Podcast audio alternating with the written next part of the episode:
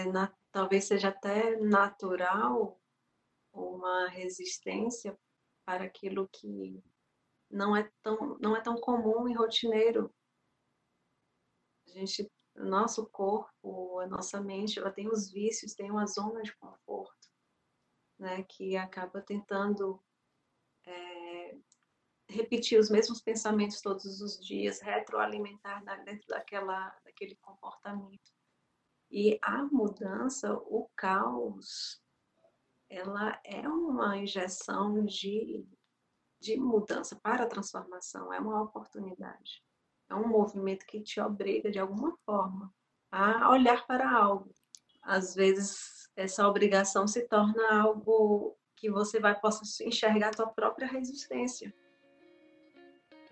Né? Mas uma hora pode se romper essa resistência, dizer, opa, percurso aqui do rio está mais forte do que a ondinha que eu sou.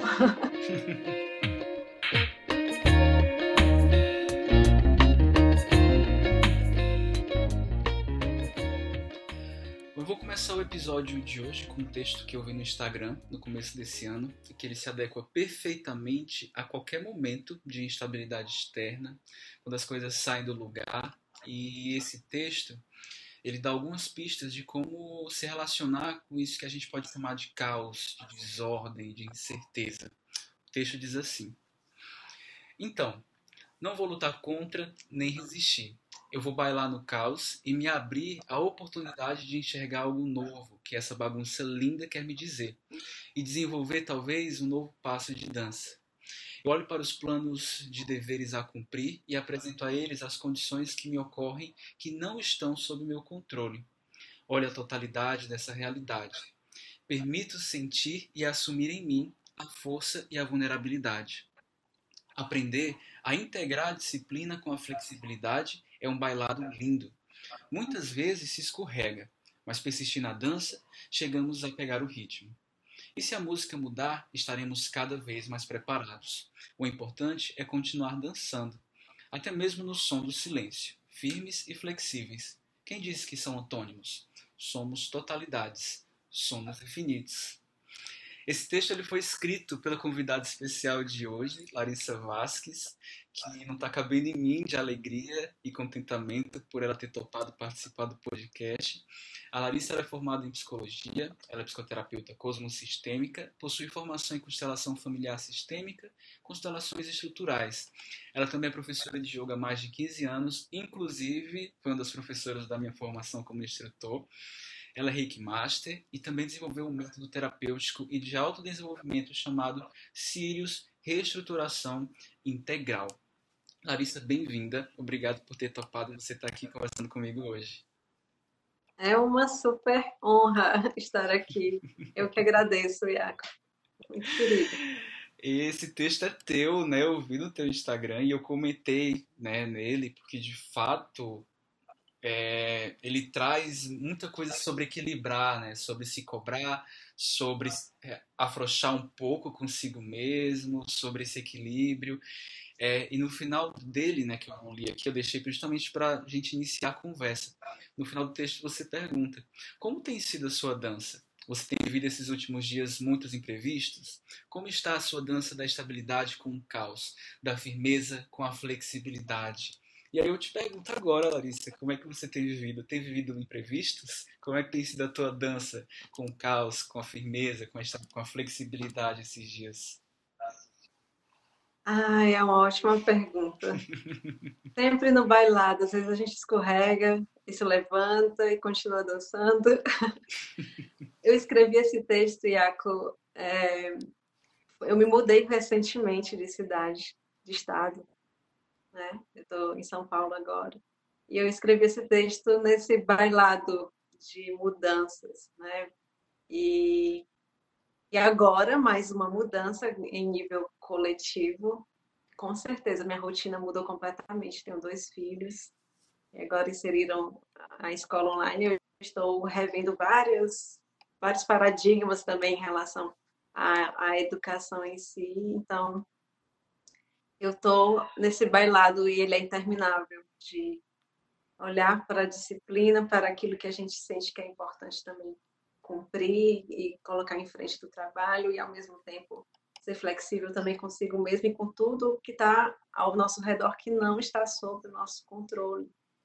Nós não somos donos da, da verdade ou de tudo que está ao nosso redor. É o controle, é uma ilusão. Isso eu já aprendi com muito tapa na cara. É, é isso, né? A gente tem, passa muito tempo a, aprendendo erroneamente que pode controlar né, as coisas e vai aprendendo, como você falou, com os tapas, com os sacodes, né, que a gente não, não controla né, o que está da pele para fora, assim, pelo menos o que está fora do nosso entorno, né, fora do nosso campo, a gente não controla. E aí eu queria até te perguntar isso, assim, é, e esse momento, né, que a gente está vivendo de quarentena, de muitas incertezas, de muitas informações, é, uma corrente. Aproveita esse tempo para produzir, tirar sonhos do, do, da gaveta, ler. E o que eu mais escutei assim de pessoas foi que, sei lá, a gente passaram duas, três semanas e não fiz nada, sabe? Assim, com um chicote. Que, que com, na, na própria mão. Meu Deus, eu não fiz os meus cursos online, não fiz nada disso. É, muita cobrança. É, e eu até trago um pouco um exemplo meu, assim, bem vulnerável que eu falei no episódio anterior, que eu passei muitas semanas, as primeiras semanas muito tranquilo, assim, muito, muito, muito no lugar lúcido. E assim, eu levei uma pancada muito forte, assim, opa, preciso tomar uma decisão agora, e nisso eu dei uma estremecida. E aí eu tava me cobrando para produzir, não conseguia produzir e me culpava. E aí me cobrava e me culpava. Entrei nesse ciclo e eu tive que sair. Opa, não é bem por aí. Que aí tu fala muito disso. Disciplina versus flexibilidade estabilidade, caos. Que lugar é esse de estabilidade, de equilíbrio, assim? Porque a gente tem polos, né? A gente consegue estar nesse lugar o tempo todo. Como é que a gente pode ir por esse caminho do meio, assim, de uma forma lúcida? Como ir para o caminho do meio? Como reconhecer a nossa verdadeira natureza? Porque é óbvio que as polaridades também fazem parte da nossa natureza os extremos, né? Ah, os extremos, a flexibilidade, a fluidez. Ah, na verdade, Iaco, às vezes a gente confunde que o, oposto da disciplina seria a fluidez. Mas a gente tem uma percepção e uma forma de perceber, na verdade, a vida e o mundo, e acaba confundindo as virtudes com os extremos das polaridades. Eu vou te dar um exemplo mais prático. A disciplina, para mim, hoje, Larissa, a Larissa reconhece, eu reconheço, que é uma virtude. Por muito tempo, talvez culturalmente acreditei associando associei a disciplina como se fosse algo rígido, como se fosse algo às vezes punitivo. E aí a gente entende, entenderia que o outro lado seria a fluidez, a flexibilidade, a, né? Mas hoje eu entendo que ela é uma virtude e que o extremo dela seria a palavra rigidez. E o outro lado do outro extremo da rigidez é o descaso, é a não responsabilidade. E quando eu trago para o caminho do meio, é exatamente a disciplina. A disciplina, para mim, ela hoje eu entendo, eu compreendo ela como um meio, é, uma virtude que se integra completamente com a, o contentamento, com a alegria, com a fluidez. E eu sinto que, de alguma maneira, a gente está, de forma coletiva, eu espero que sim, fluindo para essa nova percepção de entender que, enquanto eu estiver é, lutando contra né, algo que é aquilo que a gente julga mal, ruim, mas aquilo ali vai ficar presente em nossas vidas. Sim esse conceito de caminho do meio, Eu me familiarizei muito com ele nos estudos budistas, né? Porque é uma expressão muito, muito recorrente nos estudos budistas, que talvez as pessoas não estejam familiarizadas, esse caminho do meio, a gente está falando de um lugar onde não está nos extremos, né? E eu entendi que você falou que disciplina ela está muito associada para ti como uma virtude hoje, que e que ah, já do que eu sinto a respeito de disciplina, muito de o que que, o que que é importante nesse momento, sabe? Porque às vezes você tem uma ideia de disciplina muito associada à rigidez que vai fazer com que eu todos os dias me obrigue a sentar e meditar por 45 minutos e de repente eu tô é derrubado e o que eu preciso é fazer uma sessão de yoga nidra e relaxar e sabe tomar um banho e fazer uma meditação mais curta né eu estar tá atento para perceber o que que o que que eu preciso naquele momento para o que é mais importante né eu, eu trago um pouco para essa para essa concepção faz sentido para ti isso também Faz sentido, sim. E eu me lembrei de. Dentro do taoísmo tem o que a gente chama de Wuvei, né? que é a não ação. Você imaginar, a não ação. Simplesmente o não agir faz com que a gente tenha uma clareza e um estado de presença em conexão com o nosso verdadeiro ser, que essa não ação nos tornamos o próprio rio, e sendo o próprio rio, ele vai, vai simplesmente fluindo. Só que ao mesmo tempo, eu estava conversando até com uma pessoa essa semana sobre isso. Ele falando, eu me sinto como uma folha de papel, simplesmente me entrego ao vento. Aí eu fiquei pensando assim, aí eu, aí eu lembrei para, eu lembrei ele que tinha um livro sobre, eu não me lembro o nome do, do título do livro, mas falava sobre o Vovem, que é a não ação. E eu falei para ele que eu me familiarizo, me familiarizo mais com o Bhagavad Gita, que fala sobre a reta ação, né? a ação reta. Mas que no final das contas acaba sendo a mesma coisa, porque na, na ação reta, né? na reta ação, significa você alinhar as tuas ações, a tua existência com a vontade do teu espírito, com a vontade real do teu espírito.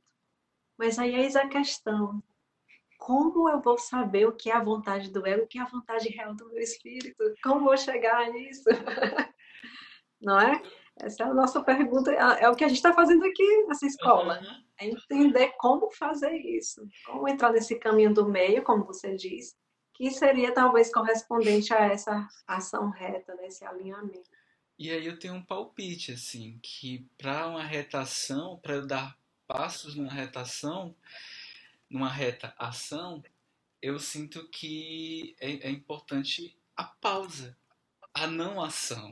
Eu sinto que são coisas complementares, porque é tipo o silêncio. O silêncio é essa folha em branco onde eu posso escrever, sabe? É o respiro que eu dou antes de tomar uma decisão, antes de fazer qualquer coisa que eu acho que é o que a maioria das pessoas não está familiarizadas, justamente porque parar para hoje é sinônimo de desleixo, de procrastinação, né? Tem essa esse estigma em relação à pausa. E quando você falou do do, do né? Eu eu lembrei muito que é uma das minhas meditações que eu costumo fazer com mais frequência, ela é nada a ser feito. Ela, ela é uma meditação de shamatha do, do budismo tibetano, que ela tem esse título, nada a ser feito que é, é simplesmente isso, é deixar o teu corpo naturalmente se reequilibrar, deixar a tua mente naturalmente clarear, a tua consciência iluminar o corpo e é como se decantasse assim. E assim você tem clareza, que eu acho que é o que, como você falou, né, do, do, do primeiro passo, né, de você olhar para dentro. Que se eu olhar agora, eu vou olhar um pouco de agitação, eu vou olhar um pouco de, de ânimo, porque eu estou conversando com a Larissa.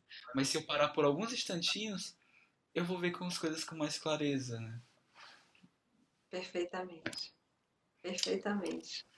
E aí eu tenho uma coisa para comentar contigo que eu queria que tu comentasse. É que é essa coisa de parar, né? Eu li no Twitter mais de uma vez, mais de uma pessoa colocando e um tweet que foi muito é, compartilhado, que é uma, uma piadinha assim, que diz entre aspas, aproveite o, a quarentena para se olhar e se conhecer melhor, conhecer quem você é. Aí fecha aspas. Aí a pessoa comenta: é, Ah, eu olhei, já me conheço não gostei do que encontrei. Próximo. Sabe? Fazendo um pouco, fazendo um pouco disso, fazendo graça, mas que é um termômetro de uma postura que não é de uma ou duas pessoas, né? Tipo, existe essa, essa resistência. Tu consegue perceber isso também, essa, essa resistência de parar, desse medo de parar, ou aversão a parar e se conhecer? Eu vejo sim, e talvez seja até mesmo natural com uma primeira primeiro contato com o nosso lado mais sombrio, porque nós temos as nossas sombras. E nem não são todos que estão com a coragem suficiente para olhar. O que está aí dentro, qual é o sofrimento, qual é a dor, qual é o medo que está vibrando aí dentro e que tantas pessoas, Iago, que têm medo de, do próprio medo, que tem raiva da própria raiva e acaba projetando sempre no externo, porque simplesmente tudo que mais que está ao nosso redor são meros espelhos e a gente não percebe. As pessoas olham para os outros e descarregam todas as emoções lá no, na, no outro ou num certo grupo. Mas ela está apenas revelando o que ela é, como ela está. As pessoas não estão preparadas para ainda, talvez, a maioria, não sei, para olhar para escuro, para olhar para o silêncio. Mas ainda assim, quando a gente vai entrando nesse quarto escuro, é apenas no, no quarto escuro, silencioso, e que a gente não encontra o interruptor, que a gente vai poder talvez ter possibilidade de ver que dentro tem uma luz, sabe? o coração começa a se acender, entender, poxa, eu entrei aqui dentro, eu olhei para todas as sombras, eu vejo que elas existem, eu reconheço. E ao mesmo tempo, quando eu reconheço, simplesmente relaxo, tudo bem ter essas sombras, tudo bem ter medo, tudo bem essas raivas, tudo bem tudo isso, essas angústias. E ok, eu simplesmente relaxo reconhecendo a realidade tal como é. Uh, eu começo a entender e enxergar que eu tenho luz também. E aí tudo começa a ficar mais claro. Eu tenho a possibilidade de colocar as coisas no lugar. E eu falo desse espaço interno, né, dando a metáfora do do quarto escuro, mas a gente pode também ampliar essa, esse exemplo para em nível coletivo também. Então eu sinto isso, eu sinto que é, é na, talvez seja até natural uma resistência para aquilo que não é tão, não é tão comum e rotineiro. A gente o nosso corpo, a nossa mente, ela tem os vícios, tem uma zona de conforto, né, que acaba tentando é, repetir os mesmos pensamentos todos os dias, retroalimentar dentro daquela, daquele comportamento.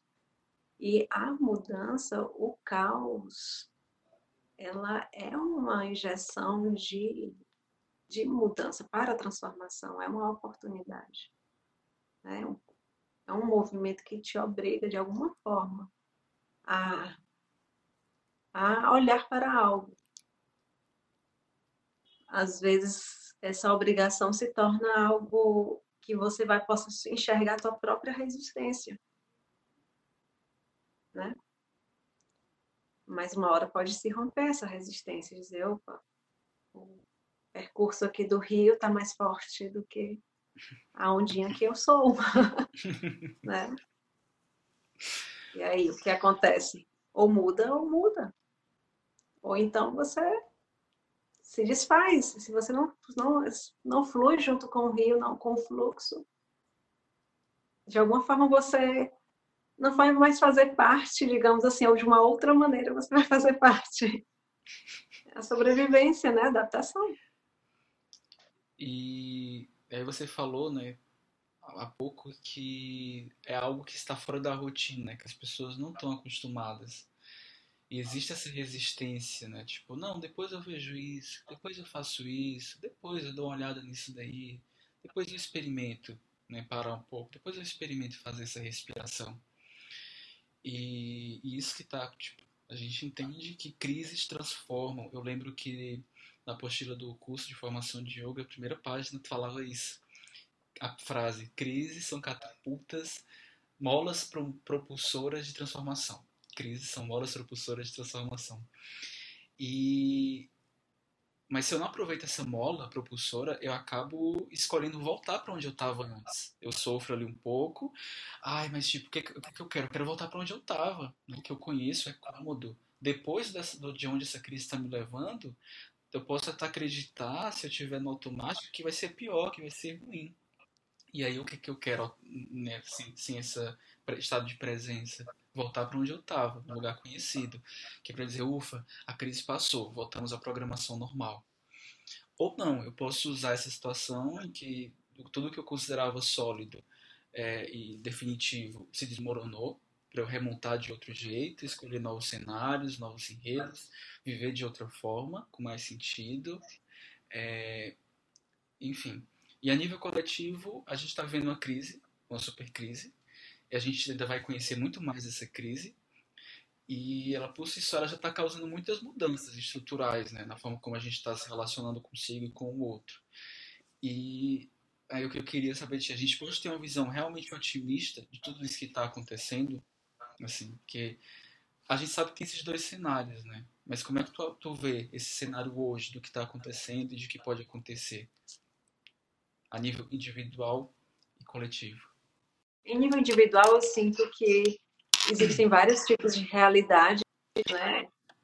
É mais particular, né? Eu tenho um exemplo que, de alguma forma, é um, distante da minha realidade, no sentido de que eu estou numa casa segura, estou no meu conforto junto com minha família aqui. Mas essas pessoas que não têm o mesmo, entende? Eu fico me perguntando qual é a mudança que está acontecendo lá, é, dentro deles internamente, o que, que passa pela mente, a cabeça e o coração dessas pessoas antes e agora do corona. E assim, em nível geral, em nível individual, eu sinto que assim pessoas que começam a, a tentar buscar o que, que, o, que, o que realmente é essencial e valoroso, começa a refletir um pouco o que é supérfluo ou não, e talvez isso aconteça principalmente quando vem o impacto assim daquele caos, daquela mudança. Opa, é isso que está acontecendo. E as pessoas veem o medo, vem o sentimento de angústia ou confusão e vem que, o, o medo às vezes faz com que as pessoas comecem a se unir mais. Ao mesmo tempo, e a que eu estou percebendo, a minha sensação, né, também é uma percepção de alguma forma limitada, claro. É, eu não sei, às vezes eu penso que o ser humano se adapta rápido. Por um lado, isso é muito positivo, por outro, eu fico me perguntando se as pessoas também às vezes não ficam se adaptam tão rápido à quarentena que, que colocam ela em uma, uma percepção assim de como se fosse umas férias, uma brincadeira dentro de casa. Então, a, eu percebo que tem várias realidades dentro do coletivo. Agora, a minha visão, a minha sensação em relação à mudança em nível coletivo, eu acredito que o movimento de mudança ele sempre acontece. Com isso, em nível coletivo, eu não acredito, eu, Larissa, que acabou o corona e as pessoas já estão na nova era. Eu não vejo isso apesar de que eu gostaria, claro. Sim. Mas eu sinto que vai acontecer mais coisas por aí mais à frente para despertar ainda mais as pessoas, tá? Eu, eu, eu acho que isso é um, um pequeno começo para a gente começar a enxergar e dar um, novas diretrizes em nível de estrutura, em relação à economia, em relação a, a, forma da gente se relacionar no, em sociedade, no coletivo. É, isso é muito importante. Eu sinto que, eu vejo que sim, vai ter mudança nisso, nessas estruturas e, obviamente, vai haver uma mudança também interna e vice-versa. Uma coisa vai puxando a outra. Mudança sempre vai haver, vai acontecer. Só não acredito que vai ser uma mágica. Eu vou te dizer que eu sou um ser bem paradoxo, assim como todos, todos, né? Mas eu me considero muito paradoxal. Ao mesmo tempo que eu não acredito que não vai ser uma mágica, eu considero que nós somos seres mágicos. Só que às vezes a gente faz magia contra nós mesmos. Através do que? Dos nossos próprios pensamentos e emoções. Então, o que, que a gente está vibrando nisso tudo? E o que, que isso tem a ver com o que a gente está passando? A nossa percepção, a forma como a gente enxerga a si mesmo e, se, e o mundo e como nos relacionamos com ele, que é de acordo com a nossa percepção, simplesmente co-cria esse universo e nos mantém dentro desse tipo de realidade. Que é muito isso de. Né? O que, que a gente está fazendo com a gente, né? Quais são os pensamentos que estão aqui agora na minha cabeça, né? Quais são as minhas emoções? Como é que eu estou me relacionando com tudo isso? E você falou também da nossa capacidade de se adaptar, que ela é muito boa. E uma coisa que eu percebo também é que, infelizmente, a gente se adapta ao que não é bom. A gente se adapta ao, ao que não é bom, que é o, o, conceito também de normose, né? A gente vai se adaptando a contextos que nos machucam, nos, nos talham e, e se acostuma, né? E se acostuma. É, quem está escutando isso agora, né, e pensa assim, tá, mas o que que eu faço? A gente, o que que eu faço agora nesse momento? E a gente sabe que cada ser é único, a gente faz parte de um todo, forma um todo. Mas eu queria que você compartilhasse assim a tua visão é, sistêmica, holística e de um modo geral, né, da tua vivência. O que, o que que as pessoas podem fazer agora nesse momento, assim, tipo, como um primeiro passo, ou pelo menos ter um norte, um lugar para olhar assim, ah, eu preciso cultivar isso para que eu esteja bem, para que eu fique bem, para que eu consiga cultivar uma vida mais saudável, mental, psicologicamente, espiritualmente. Um norte, um primeiro passo, um, um farol. Eu sinto que o farol sempre atemporal. É a presença, é o estado de presença. Seja lá exatamente aonde você estiver e como você está, não importa. Esteja presente. Na tua presença, no teu estado de presença aqui agora, tenho medo, ok, esteja presente. Perceba, sinta, mas de um modo de daquela pessoa, daquela parte sua que testemunha isso, mas que não julga. Apenas estou presente aqui e agora. Quem realmente eu sou nessa presença? Por muito tempo, é, culturalmente, a gente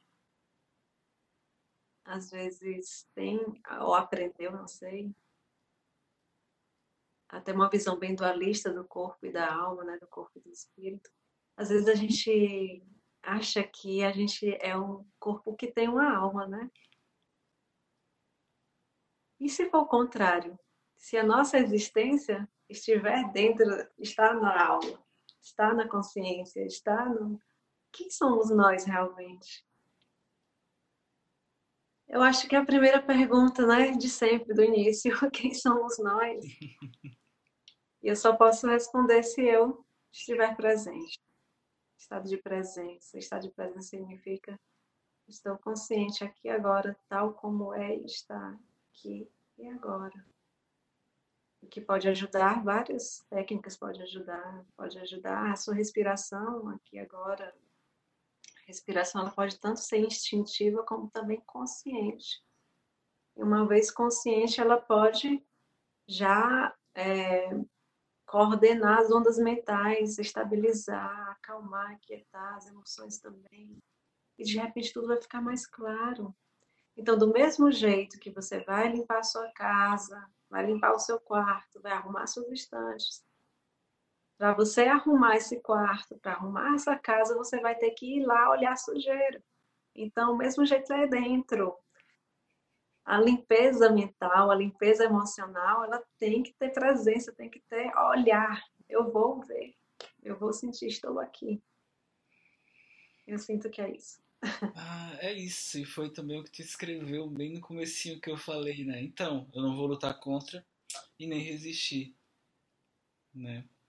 Vou bailar no caos. Me abrir para oportunidade de enxergar algo novo que essa bagunça linda quer me dizer. Sujeira que vai me dizer o que, que eu preciso limpar, né? Que eu consiga olhar nesse lugar de presença. Acho que é isso. Perfeitamente. Dancemos juntos. Dancemos juntos nessa dança aí, nesse bailado. Sim. Larissa. A orquestra é uma só, no final das contas, né, Iaco? Às vezes uns, uns estão mais congruentes com tambores, outros com violinos, outros com flautas, e tudo bem assim. A, a, confusão é quando um diz que o tambor é melhor que a flauta, ou que diz que o violino é melhor do que o violoncelo, e por aí vai. Mas não, cada coisa tem o seu lugar, o seu bom lugar, é melhor nem pior. Você já pensou colocar o tambor na frente, os violinos lá atrás? não fica legal. Reconhecer que tudo tem o seu valor, tudo tem o seu bom lugar, na, na diferença mesmo, e ok assim. Eu não teria pensado numa metáfora melhor do que da orquestra. O problema é quando eu vou dizer que um tambor é melhor do que o outro. Tá tudo no lugar, né? A gente deixar as coisas estarem no seu lugar. Larissa, muito obrigado, muito obrigado mesmo por ter aceitado, por ter conversado comigo, por ter participado, gravar esse episódio. E espero que ele, que ele ajude, né? Que ele sirva aí para para trazer um pouco mais de, de, clareza, de luz, de conforto, de nortes. Obrigado, viu? Ah, eu agradeço imensamente. Eu amei. muito bom, Iaco, muito bom estar com você. Gratidão, espero também ter poder é, ter contribuído e poder de alguma forma acrescentar algo. Gratidão. E você que escutou o podcast, esse episódio do podcast A Ponte, sente que ele pode beneficiar mais pessoas, compartilha, envia um link, compartilha no Stories, no grupo do WhatsApp, manda para a família, para os amigos. E a gente se vê no próximo episódio. Se cuide, fique bem, cuide de você e de todos ao seu redor.